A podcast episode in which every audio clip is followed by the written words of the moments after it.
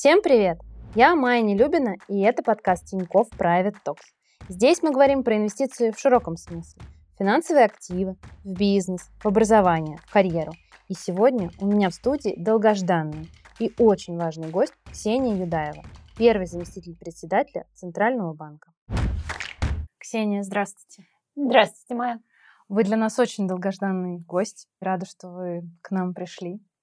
А, я хотела еще для наших зрителей сразу сделать оговорку, что вы, как э, первый зампредседателя Центрального банка, курируете вопросы финансовой стабильности, курсов валют, а, статистики и так далее.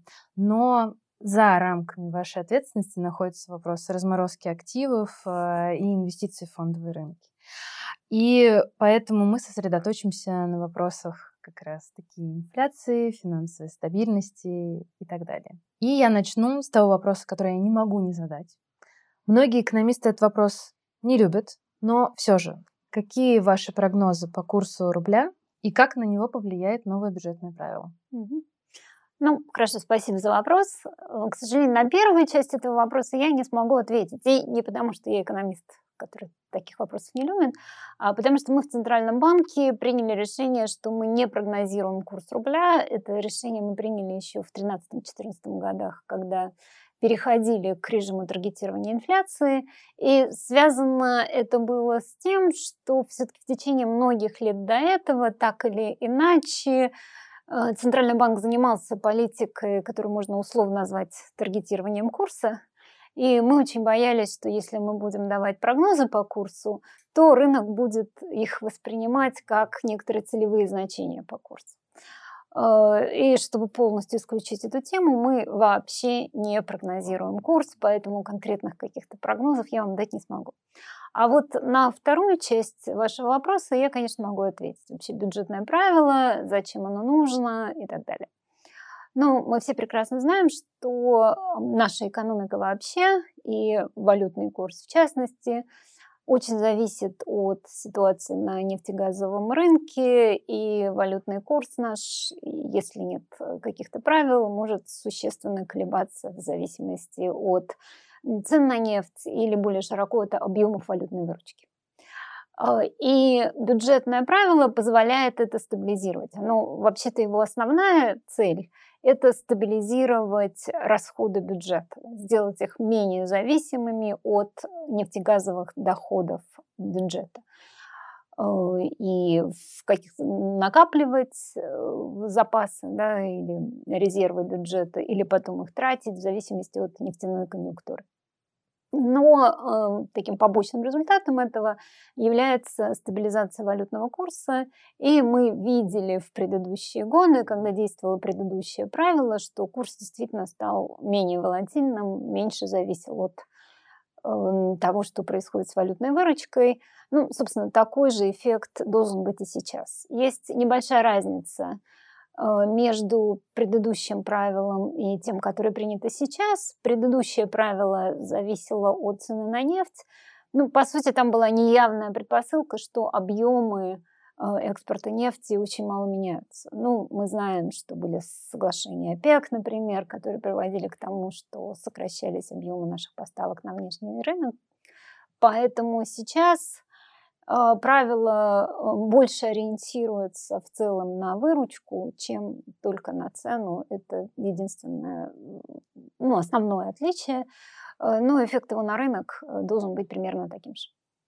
Еще одно из отличий, что юани теперь продаются, да, а не доллары. И есть вопросы у многих частных инвесторов, может ли бюджетное правило повлиять на курс юаня в России? Ну, если я правильно понимаю, что вы спрашиваете, может ли быть такое, что посчитанный через кросс-курс э, с российской биржи курс юаня к доллару будет отличаться от мирового, да, или там курс юаня к евро? В этом заключается вопрос. Э, ну, смотрите, на практике мы этого ну, практически не видим. Бывают моменты, когда курсы немножко отличаются, но отличия обычно несущественные, ну, там максимум, мне кажется, 1%, может быть, чуть больше 1%. Э, в нормальной ситуации обычно отличие меньше и близко к нулю. То есть арбитраж между рынками работает.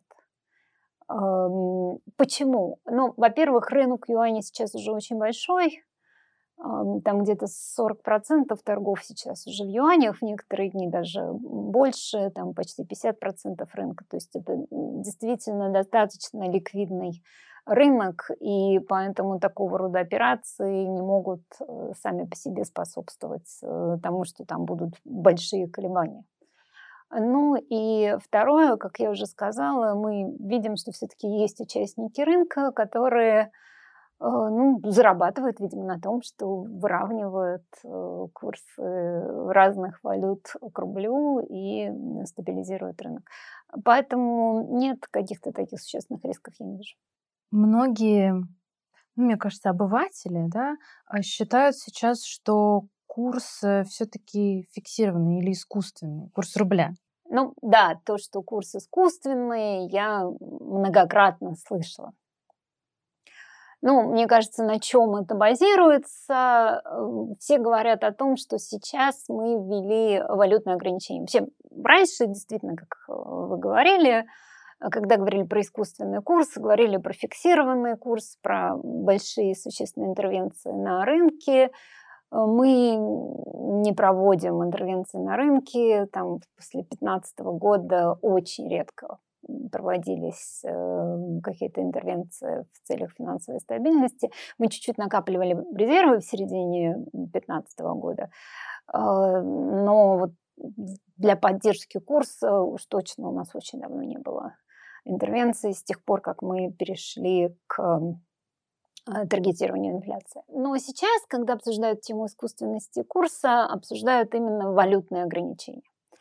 И чаще всего приходится слышать, что вот ввели там разные запреты, э, ну, прежде всего, основные запреты, какие у нас есть, это для иностранцев э, выводить свои средства с российского рынка, и все платежи в основном платятся на счета типа S, э, для того, чтобы наши компании выплачивали по долгам иностранцам или какие-то другие платежи делали иностранцам, они должны получать специальное разрешение. Ну, первое время у нас были даже достаточно жесткие нормативы по продаже валютной выручки, мы их отменили. Также первое время были достаточно существенные ограничения по переводам средств из лиц за рубеж. Тоже там существенно это все было либерализовано. Но, тем не менее, вот ограничения существуют. Все говорят, что из-за этих ограничений курс искусственный. Но нужно прекрасно понимать, что эти ограничения были ответом на санкции. И санкции действуют в обратном направлении. Потому что какие были санкции предприняты на, на, в отношении нашего финансового рынка? Был запрет иностранцам инвестировать в Россию, ну и, по сути, требования к ним достаточно быстро сбрасывать российские активы, э, конвертировать их и уходить с российского рынка. То есть э, вот санкции влияли как бы на то, что рубль должен быть более дешевым по сравнению с равновесием. Потому что в нормальной ситуации, конечно, ну, в зависимости от конъюнктуры, ну, нам либо вкладывали, либо продавали активы, да, но все зависело от э, конъюнктуры. А здесь санкции запретили вкладывать, только выводить. И наши меры, они, по сути, ограничили этот вывод.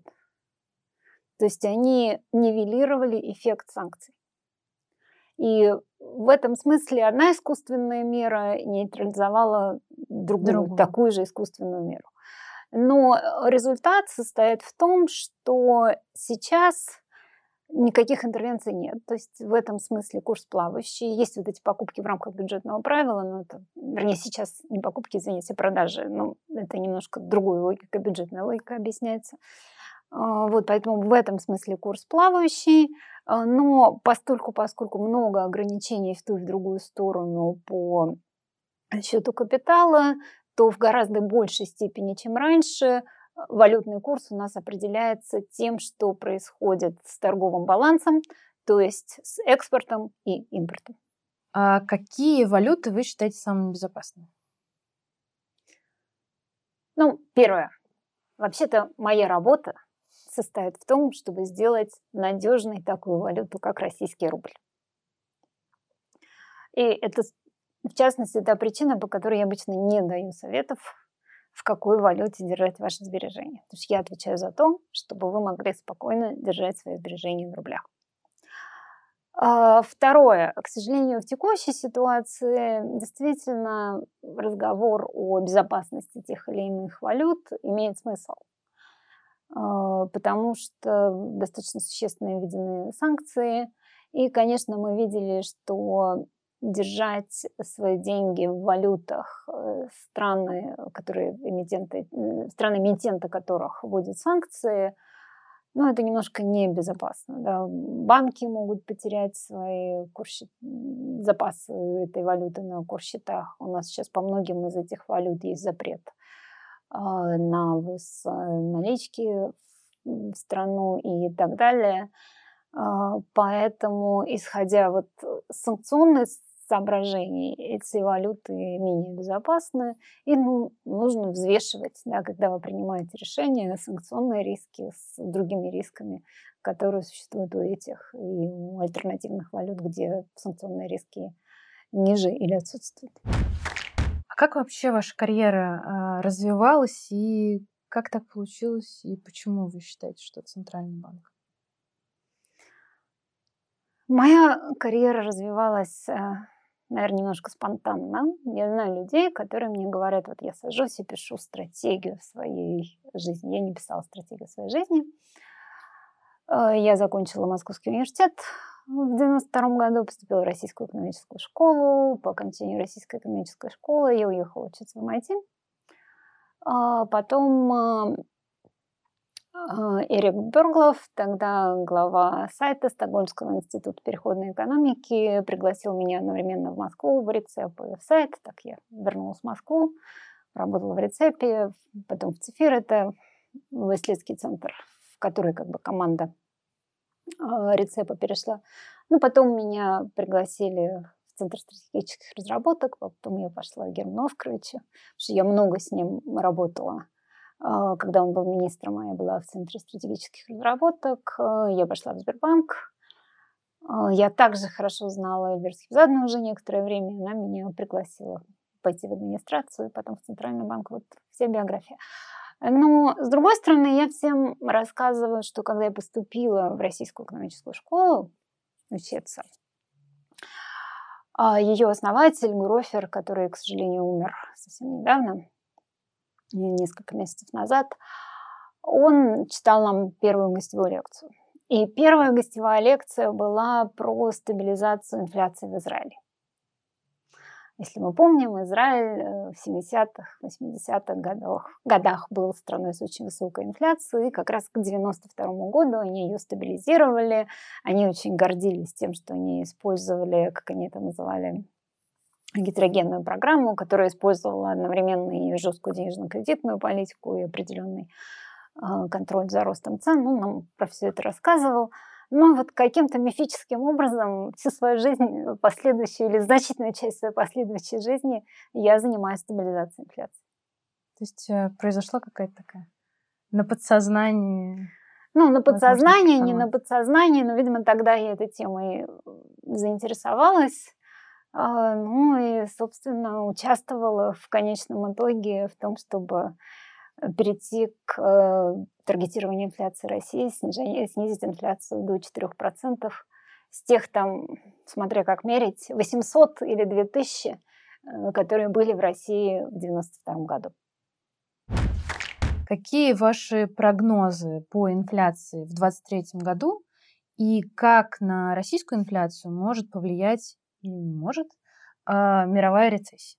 Так, ну, что касается прогнозов на 2023 год, э, в нашем базовом прогнозе он был опубликован в конце октября, после октябрьского заседания по ставке.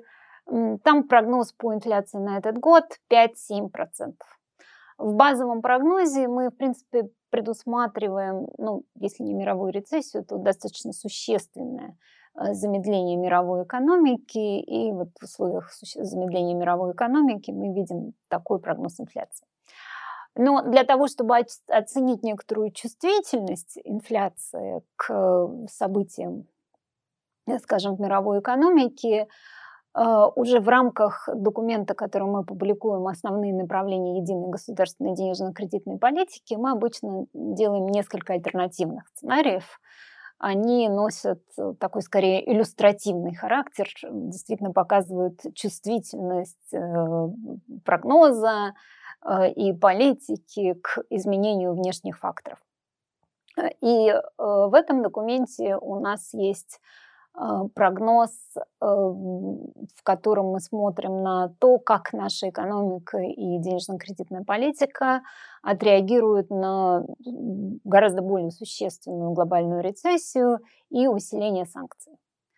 А, в том прогнозе у нас инфляция будет несколько выше, потому что глобальная рецессия означает э, прям существенное снижение спроса на продукцию российского экспорта, соответственно, меньше валютной выручки поступает в страну, и это оказывает влияние и на валютный курс, и на инфляцию.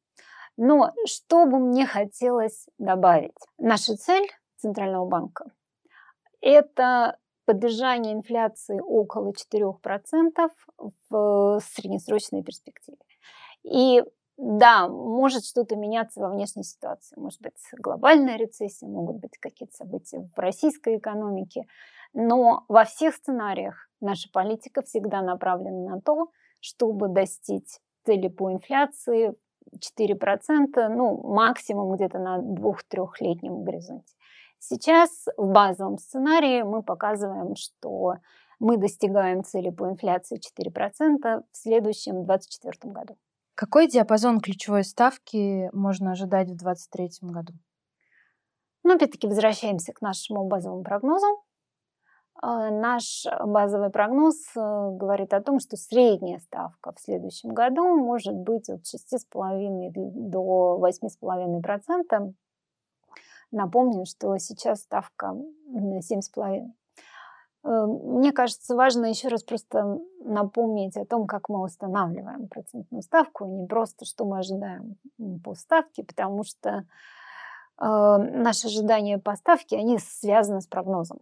Я не зря сказала, вернемся к базовому прогнозу. Вот при той ситуации в экономике, той траектории инфляции и сходимости к 4%, о которой я говорила, мы ожидаем вот такую процентную ставку.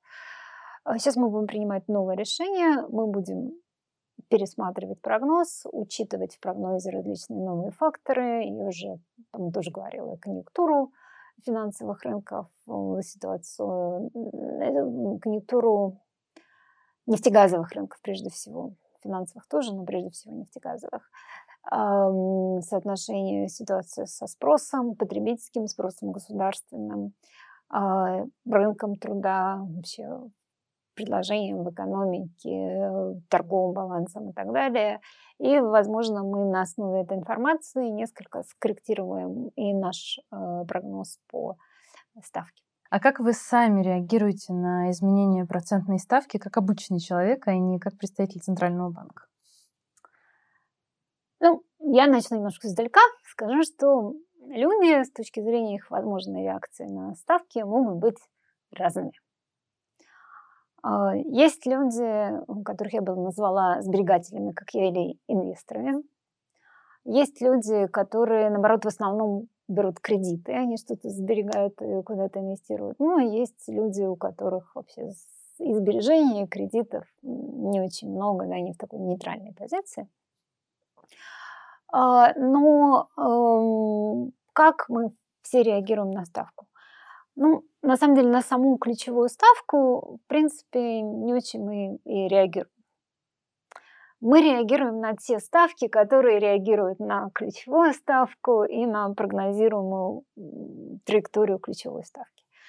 Я, как сберегатель, соответственно, реагирую на депозитные ставки. Вы перекладываете с э, менее выгодного депозита на более выгодный? Э, иногда да. Понятно. Ну, поскольку на фондовом рынке, да, вы... Да, а, я не могу инвестировать на фондовый поэтому... рынок, Но у инвесторов тоже может, могут быть реакции на ставку. Нет, у инвесторов, конечно. Инвесторы ориентируются, если говорить про ставки, то базовое понятие для нас всех это э, безрисковая кривая или кривая доходности УФЗ. А Ее короткий конец, э, конечно же, зависит от э, траектории ключевой ставки. Длинный конец э, зависит в значительной степени от инфляции, цели по инфляции, вообще веры рынка в то, что цель будет достигнута и когда она будет достигнута. Ну, там есть определенные премии за риск, уже за срочность, может быть, даже за бюджетные риски, если они есть и так далее. И теперь, мне кажется, хорошее время задать э, вопрос из нашей соцсети «Пульс». Мы собирали для вас вопросы там. И один из вопросов э, звучит следующим образом. Насколько трудно Центральному банку и Министерству финансов вырабатывать общую кредитно-денежную политику в постоянно меняющихся условиях? В каких вопросах наблюдаются наиболее жаркие дискуссии? Ну, смотрите, пункт первый. Центральный банк свою политику определяет независимо от всех остальных, включая Министерство финансов. Это в законодательстве установлено, что денежно-кредитная политика определяется таким образом. Действительно, мы уже на последнее заседание, окончательное заседание по уставке, заседание самого по себе совета директоров, э, мы приглашаем представителей Министерства финансов и Министерства экономики и задаем им вопросы. Обычно э, заседания как проходят? Там наш департамент денежно-кредитной политики представляет свой анализ экономики и предложения по а, политики, и потом мы просим представителей министерства рассказать свое видение и ответить на вопросы, ну, какие-то тонкости относительно того, что в, министер... в экономике происходит. Это чаще лучше знает Министерство экономики, по бюджету вопросы, потому что бюджетная политика, конечно, очень важна для понимания ситуации в экономике и для того, чтобы принимать решения по денежно-кредитной политике. Э, ну, мы принимаем всю эту информацию во внимание и потом сами принимаем решение. И за решение голосуют только члены Совета директоров э, Банка России, поэтому решение принимается абсолютно независимо. Я думаю, что а, вопросы могут возникать в связи с тем, что есть такой документ, э, который называется «Основные направления единой государственной денежно-кредитной политики». Этот документ готовит Центральный банк. Но потом именно его, а это ну, стратегический документ. Мы в нем описываем основные принципы политики и сценарий на следующий год, он ежегодный. А, и мы его обсуждаем с правительством, и мы очень детально обсуждаем его с Государственной Думой. И потом докладываем на пленарном заседании. И во время этих обсуждений правительство и Государственная Дума, они могут давать нам какие-то замечания, рекомендации. Что-то мы учитываем, что-то не учитываем, объясняем, почему не учли. Ну, в результате формируется окончательный документ. Но, тем не менее, и этот документ – это документ Центрального банка, и это очень важный документ, э, потому что, конечно, наше взаимодействие, особенно с Государственной Думой э, в рамках презентации и работы над этим документом, это элемент нашей подотчетности общества. Да, поскольку мы принимаем решения независимо, мы должны рассказывать обществу, как и почему мы принимаем разные решения. Хочется перейти в целом к состоянию экономики. Как вы оцениваете состояние экономики? Что будет в 2023 году? Ваши прогнозы. В следующем году будет спад экономики на минус 1, минус 4 э, процента. В этом году мы прогнозировали минус 3, минус 3,5. Э, то, что касается факта, он пока еще неизвестен. Ну, возможно, спад будет немножко меньше. По инфляции наш последний прогноз был 12-13. Инфляция по году оказалась, ну, прям совсем чуть-чуть меньше, там, 11,94, мне кажется, прям совсем чуть-чуть ниже прогноза. То есть в целом год закончился лучше. А, прогнозы, прогноз на следующий год, я уже сказала, минус 1, минус 4. Он предполагает, что экономика во втором полугодии начнет расти на квартальной основе. То есть тот факт, что это минус, не означает, что роста не будет э, квартал квартала во втором полугодии мы его ожидаем. Но сейчас в феврале мы будем делать новый прогноз и учтем те факторы, которые были не учтены в предыдущем прогнозе. Это прежде всего конъюнктура нефтяных рынков. Она достаточно существенно поменялась за последнее время. Э, кроме этого, мы будем смотреть, э, конечно, бюджет, потому что дефицит бюджета в прошлом году был достаточно большой. Мы будем смотреть, что будет в этом году и как бюджетный спрос будет влиять на экономику.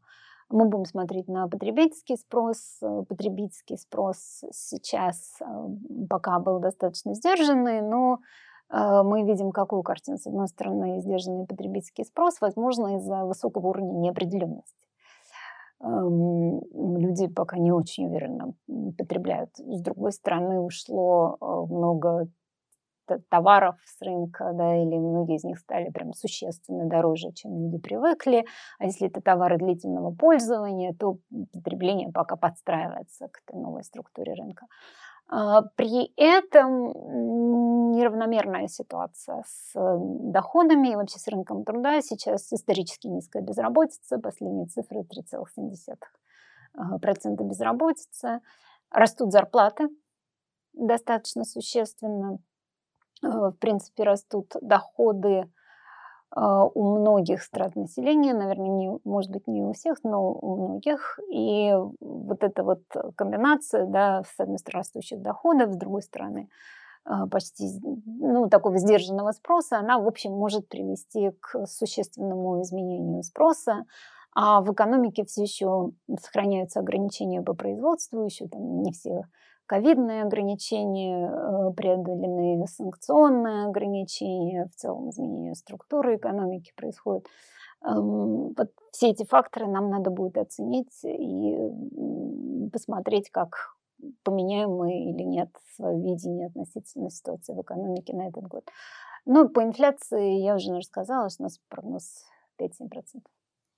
А вы видите рост э, реальных зарплат? Ну, то есть, э, если убрать инфляцию? Ну, смотрите, есть индикаторы разные, которые показывают, что происходит. И я, я уже сказала, что ситуация, в принципе, неравномерная в разных секторах. Ну, скажем, если вы посмотрите упоминавшийся мой Сбериндекс, там мы видим рост зарплат, в Росстате мы видим рост зарплат. Видимо, есть э, сектора, в которых рост зарплат происходит более быстрыми темпами, в том числе, может быть, из-за дефицита а, труда в этих э, секторах. В других секторах а, рост не такой быстрый. Но, тем не менее, рост зарплат э, в широком круге секторов мы видим.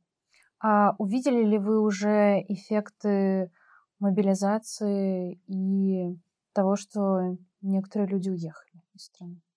Ну, здесь тоже эффекты разнонаправленные, мы их видим, они разнонаправленные. Если говорить, например, про спрос, отъезд и ситуация неопределенности, это как раз один из факторов снижения спроса. Вот сдержанный спрос, который мы наблюдаем, может быть связан с этим. Эм, с другой стороны, эм, мобилизованные или семьи мобилизованных получают более высокие доходы. Соответственно, в принципе, если бы не неопределенность, это мог бы быть фактор роста спроса. Долгосрочно и то, и другое – это ну, снижение, как бы, то, что экономист называет рабочей силы, да, то есть потенциальной занятости. Но это мы также можем прогнозировать. А насколько сильный эффект вы не оценивали? Ну вот сейчас в очередной раз будем смотреть э, на эти эффекты при формировании нового прогноза. То есть нужно следить за бюллетенем? В том числе. А как вы считаете, какие главные риски финансовой стабильности в 2023 году?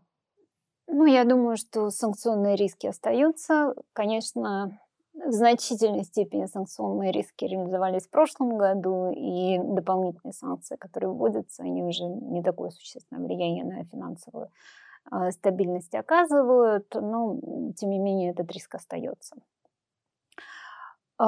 После санкционных рисков, что бы я отметила, ну, если мы возьмем ситуацию, скажем, в банковском секторе, там удалось купировать ситуацию.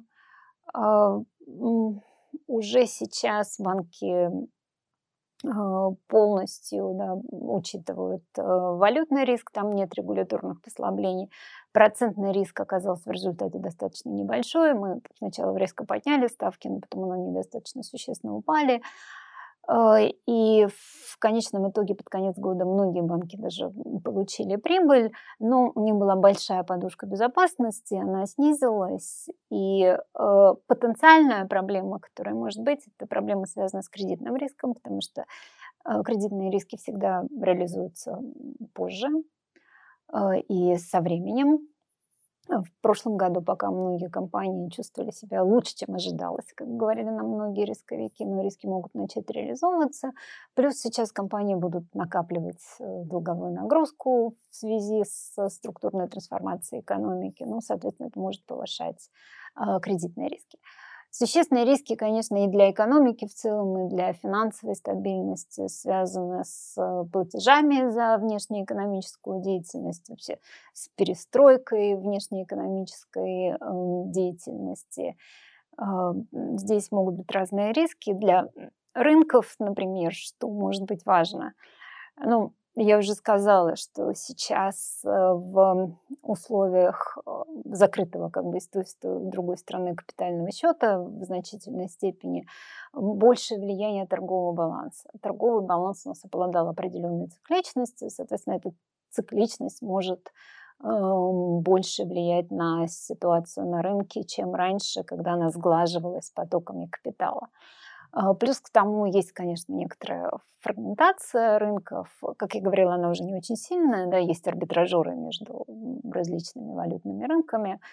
А, ну, в принципе, если у нас будут, там, например, экспортеры будут гораздо более быстро, чем импортеры, переходить на альтернативные валюты, тоже некоторое повышение волатильности мы можем увидеть. Это вся ситуация, за, та ситуация, за которой нужно будет следить. Э, ну, это, наверное, основные риски, о которых хотелось бы поговорить. Последние дни много обсуждалось, поскольку, поскольку все-таки аудитория инвестор, да, много обсуждалась ситуация, в том числе на рынке свопов, где ставки иногда поднимались достаточно высоко. Ну, там что мы видим? Мы видим, что причина этого – это не то, что не хватает валюты для каких-то платежей, это балансирование своих валютных позиций а, банками прежде всего. А, ну, поэтому здесь э, а, могут быть какие-то ситуации, но, в принципе, эти, эти риски под э, контролем находятся в значительной степени. А льготная ипотека? Ой, льготная ипотека, спасибо, что напомнили. Ну, вообще льготная ипотека, конечно, мы ее рассматриваем как э, существенный риск э, с точки зрения накопления долговой нагрузки гражданами, с точки зрения защиты прав граждан, потому что есть льготная ипотека правительственная, она сформировала в общем, достаточно большой спрос на, на ипотеку и сильно разогнала цены на жилье. И, конечно, у нас есть риск того, что цены будут э, корректироваться, и ну, либо нужно все больше и больше разгонять ипотеку, что в конце концов уже создаст э, пузырь, либо действительно пытаться из этой ситуации выходить, чтобы рынок э, работал сам, не на вот этой государственной поддержке. И вторая, конечно, проблема, которую мы видим, это все новые инструменты, которые появляются, инструменты по как бы нулевым ставкам, или траншевая ипотека, где нулевые ставки в начале, потом они начинают расти и так далее. Здесь, э, конечно, вопрос, ну, в том числе и защиты прав потребителей, не только финансовой стабильности, а, потому что далеко не всегда потребители понимают, что если процентные ставки нулевые, то стоимость квартиры может быть завышена. Э, правильно, если траншевая ипотека, то нулевая процентная ставка будет не всегда. Она в какой-то момент достаточно существенно вырастет. Э, и за всеми этими рисками нужно серьезно следить. Мне кажется, что еще довольно сложно прописаны договоры, а, особенно траншевые ипотеки, и обывателю, который первый раз покупает квартиру, может быть сложно оценить риски на входе? Ну, кстати, напомню, траншевая ипотека – это, конечно, не совсем то же самое, но я могу вам напомнить про сабпрайм ипотеку американскую, а, где а, тоже идея состояла в том, что сначала ставки низкие, а потом при каких-то условиях они могут вырасти. И люди недооценивали эти риски. В траншевый эффект другой, там не при каких-то условиях. Там, в принципе, ставки могут вырасти, но насколько люди оценивают эти риски, мы до конца не понимаем. Тем более, что я видела рекламу, как минимум реклама об этом умалчивает. Есть надежда, что когда человек получает ипотеку, ему более детально рассказывают, что именно он получает. Но реклама о некоторых э, аспектах э, и сложностях продуктов э, умалчивает. Эм, с другой стороны, ну, я бы сказала, что траншевая ипотека – это уже один из э, таких эм, примеров сложных структурных продуктов, где мы уже неоднократно сталкивались с тем, что граждане до конца не понимают, что за продукт они покупают и какие риски он несет. Я хотела задать такой вопрос, немножко перевернутый. По поводу финансовой стабильности. Вы вообще ей очень много занимаетесь, и это ваша такая предметная область. Как принципы вашей работы применить на своем собственном бюджете? Ну, смотрите, финансовая стабильность, э, значительная часть работы в сфере финансовой стабильности – это быть готовым к кризису. Ну и что это означает? А, это не иметь избыточного левериджа, как мы говорим на профессиональном языке, или избыточной долговой нагрузки, как можно было бы сказать простому человеку. А, это иметь буферы, то есть запасы каких-то ликвидных активов. Э, если вы инвестор, особенно не надо вкладываться во все неликвидное, надо вообще-то иметь какие-то активы, которыми вы можете воспользоваться а, в сложной ситуации. То есть я думаю, что все эти принципы, они вполне подходят обычным людям. То есть накапливать подушку безопасности. Накапливать подушку безопасности и не брать слишком большие долги. А что делать э, с ликвидностью и с тем, чтобы увеличивать как раз доходы? Никакого совета нет? Ну, ой, слушайте, хочется, конечно, сказать, что все деньги не заработаешь. А, и что всегда есть выбор между ликвидностью, надежностью и доходностью. А, к сожалению, большинство очень высокодоходных э, инструментов, они высоко рисковые. То есть вы, конечно, можете получить очень большой доход, но с определенной вероятностью.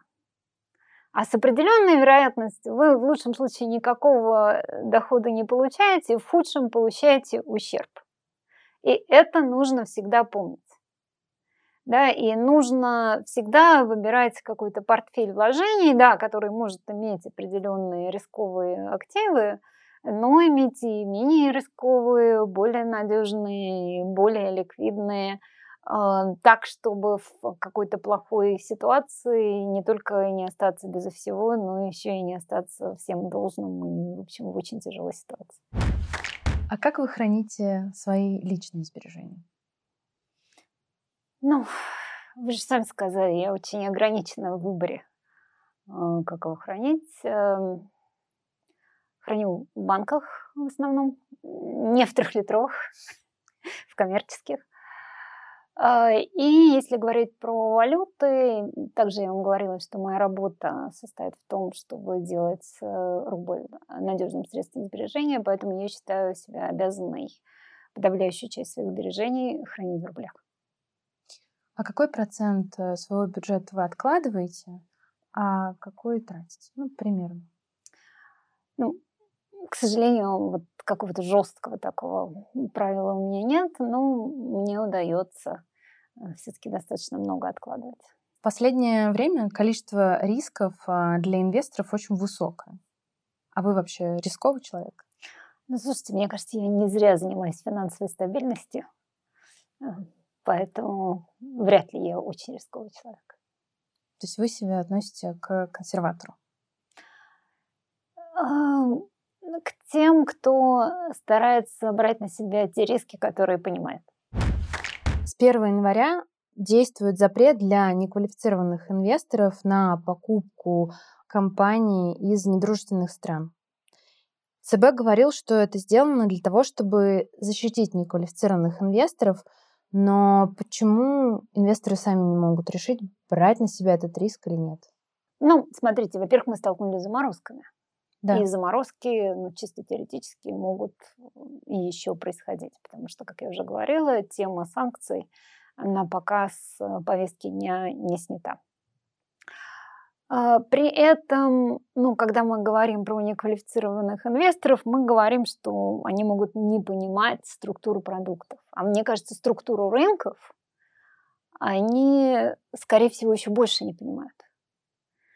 Потому что инфраструктура финансового рынка достаточно сложна. И, в принципе, обычный человек, когда заходит в интернет, и нажимает кнопку, он не отдает себе отчета в том, сколько инфраструктур участвует в том, чтобы он соответствующую бумагу купил или продал, потом ее еще хранил, э, получал по ней доходы и так далее. Там действительно очень много инфраструктур задействовано, и достаточно сложно разобраться в том, как рынок работает и где какие риски могут возникать. Ну, поэтому мы решили, что все-таки для неквалифицированных инвесторов э, лучше установить запрет, э, потому что все-таки ну, с большой вероятностью большинство из них э, недооценивает соответствующие риски. Какие-то еще запреты планируются?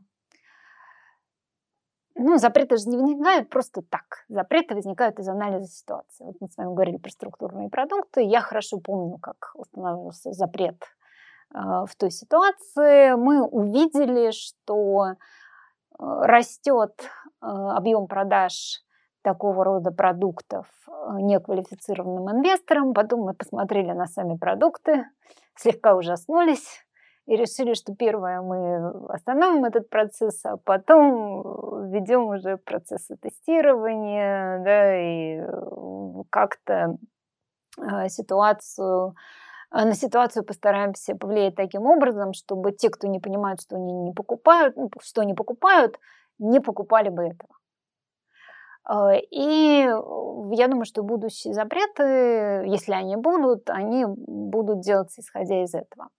А что мы сейчас планируем делать, это дальше совершенствовать э, и процесс определения того, кто является квалифицированным инвестором, и тестирование неквалифицированных, если они покупают какие-то структурированные продукты.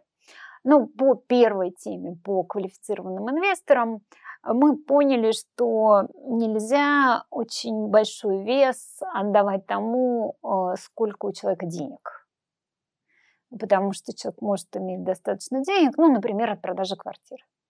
Делает ли его это квалифицированным инвестором? Не обязательно. А, поэтому мы будем больше внимания уделять вопросам квалификации, расширим а, возможности для учета образования. Например, обнаружила, что Московский университет э, не считается достаточным образованием для того, чтобы считаться квалифицированным инвестором. А, я так понимаю, что финансовый университет, который я закончила, тоже. Проверю. Проверим, да. Вот, вот на образовательный фактор мы будем смотреть. Ну и будем обсуждать, может быть, вообще вводить какие-то квалификационные экзамены. Э, будет меняться тестирование для неквалифицированных инвесторов. А, там будет увеличен пул вопросов. То есть сейчас нужно ответить на 4 вопроса, которые случайным образом отбираются из 8, будет 4 из 11. Это то, что действительно планируется. Про все остальное это будет реакция на ситуацию.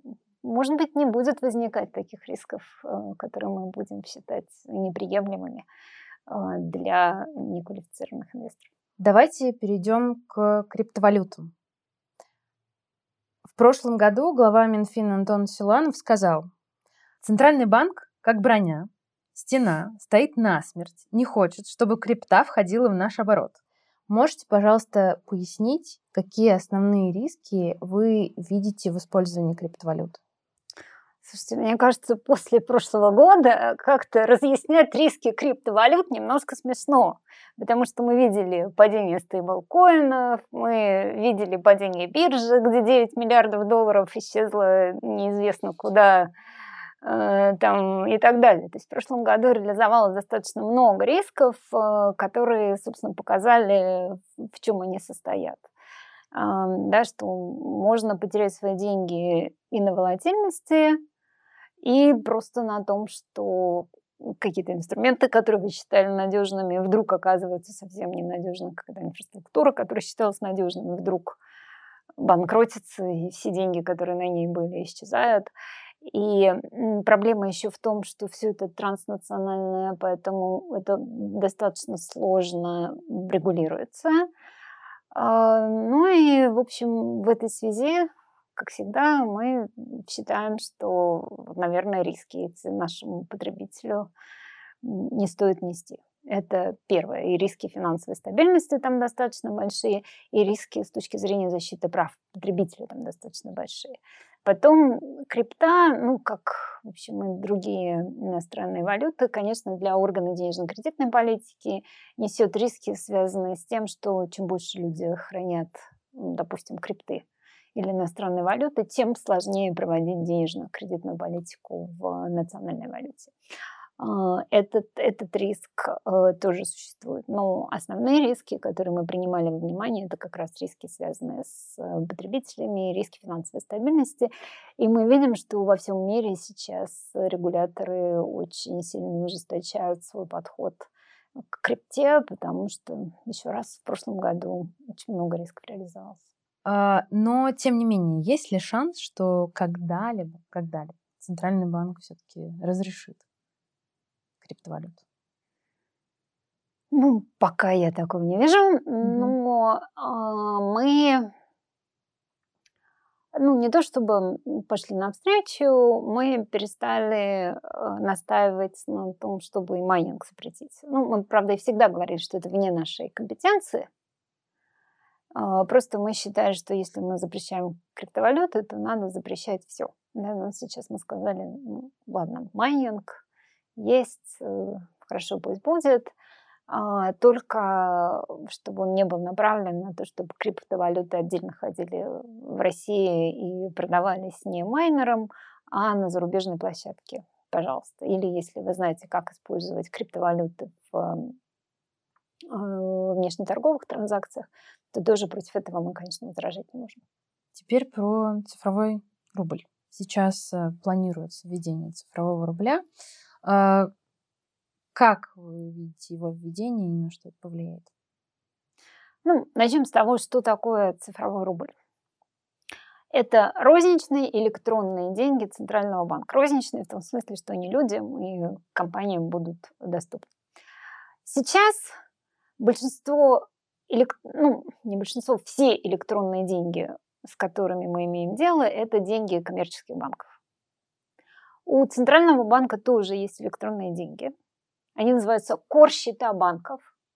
И доступ к ним имеют только банки. А доступ к цифровому рублю э, будут иметь э, люди и компании. В этом отличие, и поэтому мы называем это третьей формой денег. Есть еще один тип денег Центрального банка, наличные деньги, к которым люди и компании имеют сейчас доступ – а, ну, не наличные, не электронные. Да, вот это появятся электронные деньги с более широким доступом. А, ну, какая будет, может быть польза для экономики, для людей и так далее. Ну, еще одно платежное средство, которым будет доступ у широкого круга людей. Возможности проще переводить, может быть, между банковскими счетами э, свои деньги и вообще лучше управлять своими деньгами правительство проще сможет э, доводить до людей э, какие-то свои платежи. А, ну, вот это вот э, основное, что мы ждем от цифрового рубля. В перспективе, возможно, будет офлайновый цифровой рубль. Ну, вот это вот основные моменты. С точки зрения банков теперь, ну, для банков это, строго говоря, рост конкуренции.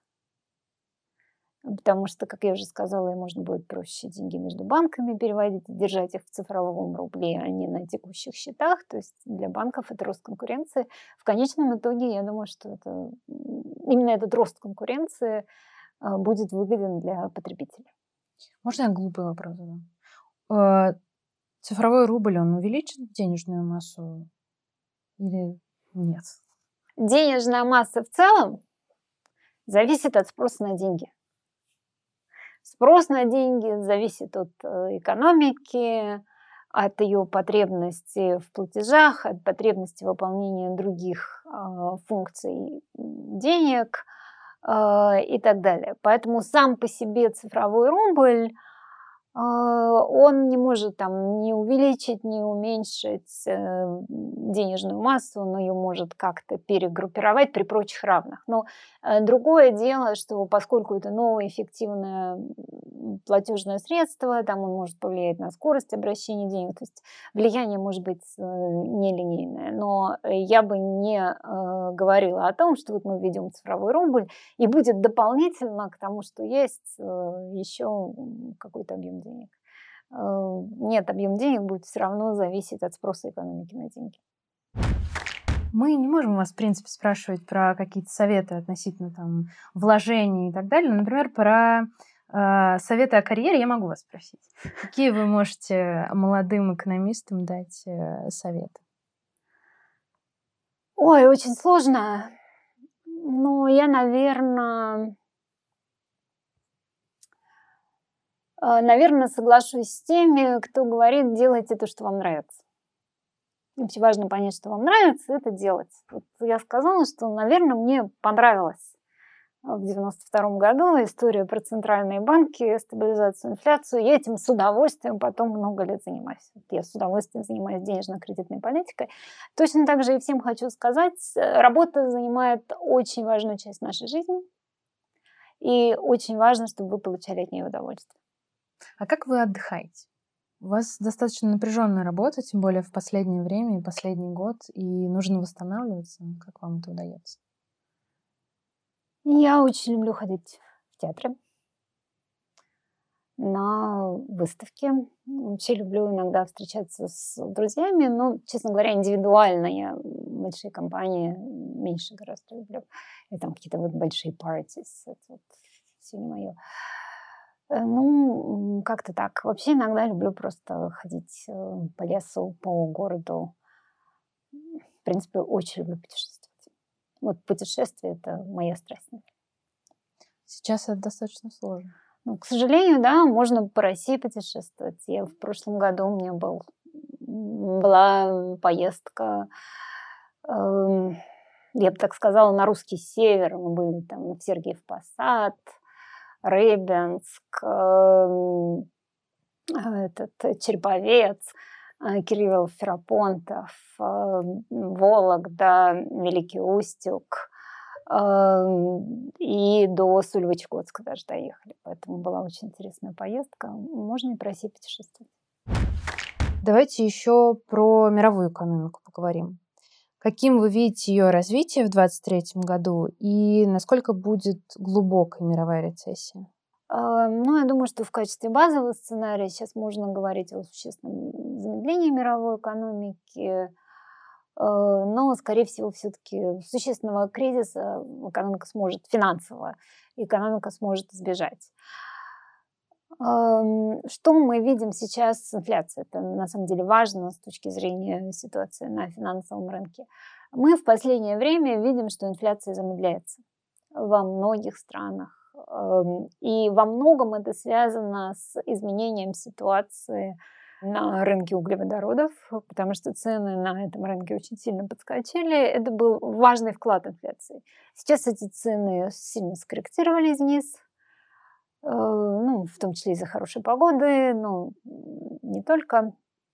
Э, и инфляция начала снижаться. Это дает возможность центральным банкам э, действовать не так резко. Если помните, ФРС начала с того, что поднимала ставки на 75 базисных пунктов там пару раз она, сколько я помню, это сделала, а после нуля в течение многих лет. Это, в общем, серьезное изменение, серьезный шок для рынка. А, сейчас центральные банки могут действовать более медленно, аккуратно взвешивать э, свои шаги. Э, и это один из факторов, из-за которого мы думаем, что все-таки э, финансового кризиса серьезного, скорее всего, удастся избежать, но замедление экономики будет. И оно будет связано не только с тем, что происходит с инфляцией, с политикой центральных банков, но и с тем, что глобальная экономика тоже проходит определенную трансформацию. Э, ковид и потом геополитическая ситуация, которую мы сейчас э, наблюдаем, она показала, что многие производственные цепочки глобальные, которые в мире сложились, они неустойчивы к шокам в отдельных странах. И сейчас будет идти процесс перестройки производственных цепочек. Э, в конечном итоге он сделает экономику более устойчивой, но менее эффективной. Там сейчас очень часто пишут переход от just in time к just in case. Да, то есть очень эффективная экономика, которая работает с колес, переходит к экономике, где есть запасы, э, понятно, это устойчивее, но в моменте, может быть, менее эффективно. Ну, дороже. Это дороже. дороже в любом случае. Хранить запасы дороже. Just in time было очень удобно и эффективно, но при этом неустойчиво из-за того, что у тебя нет нет подушки безопасности, Нет подушки, о чем да. мы говорили. Да. То есть э, больше уделяется внимание финансовой устойчивости. Ну, даже здесь не финансовой устойчивости, а устойчивости производственных процессов.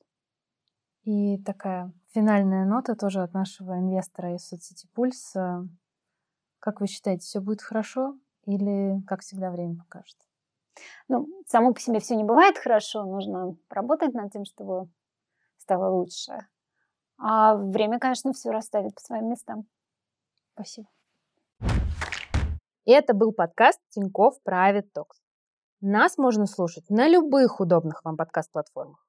Не забывайте ставить нам оценки и рассказывайте про наш проект друзьям. Спасибо. Пока.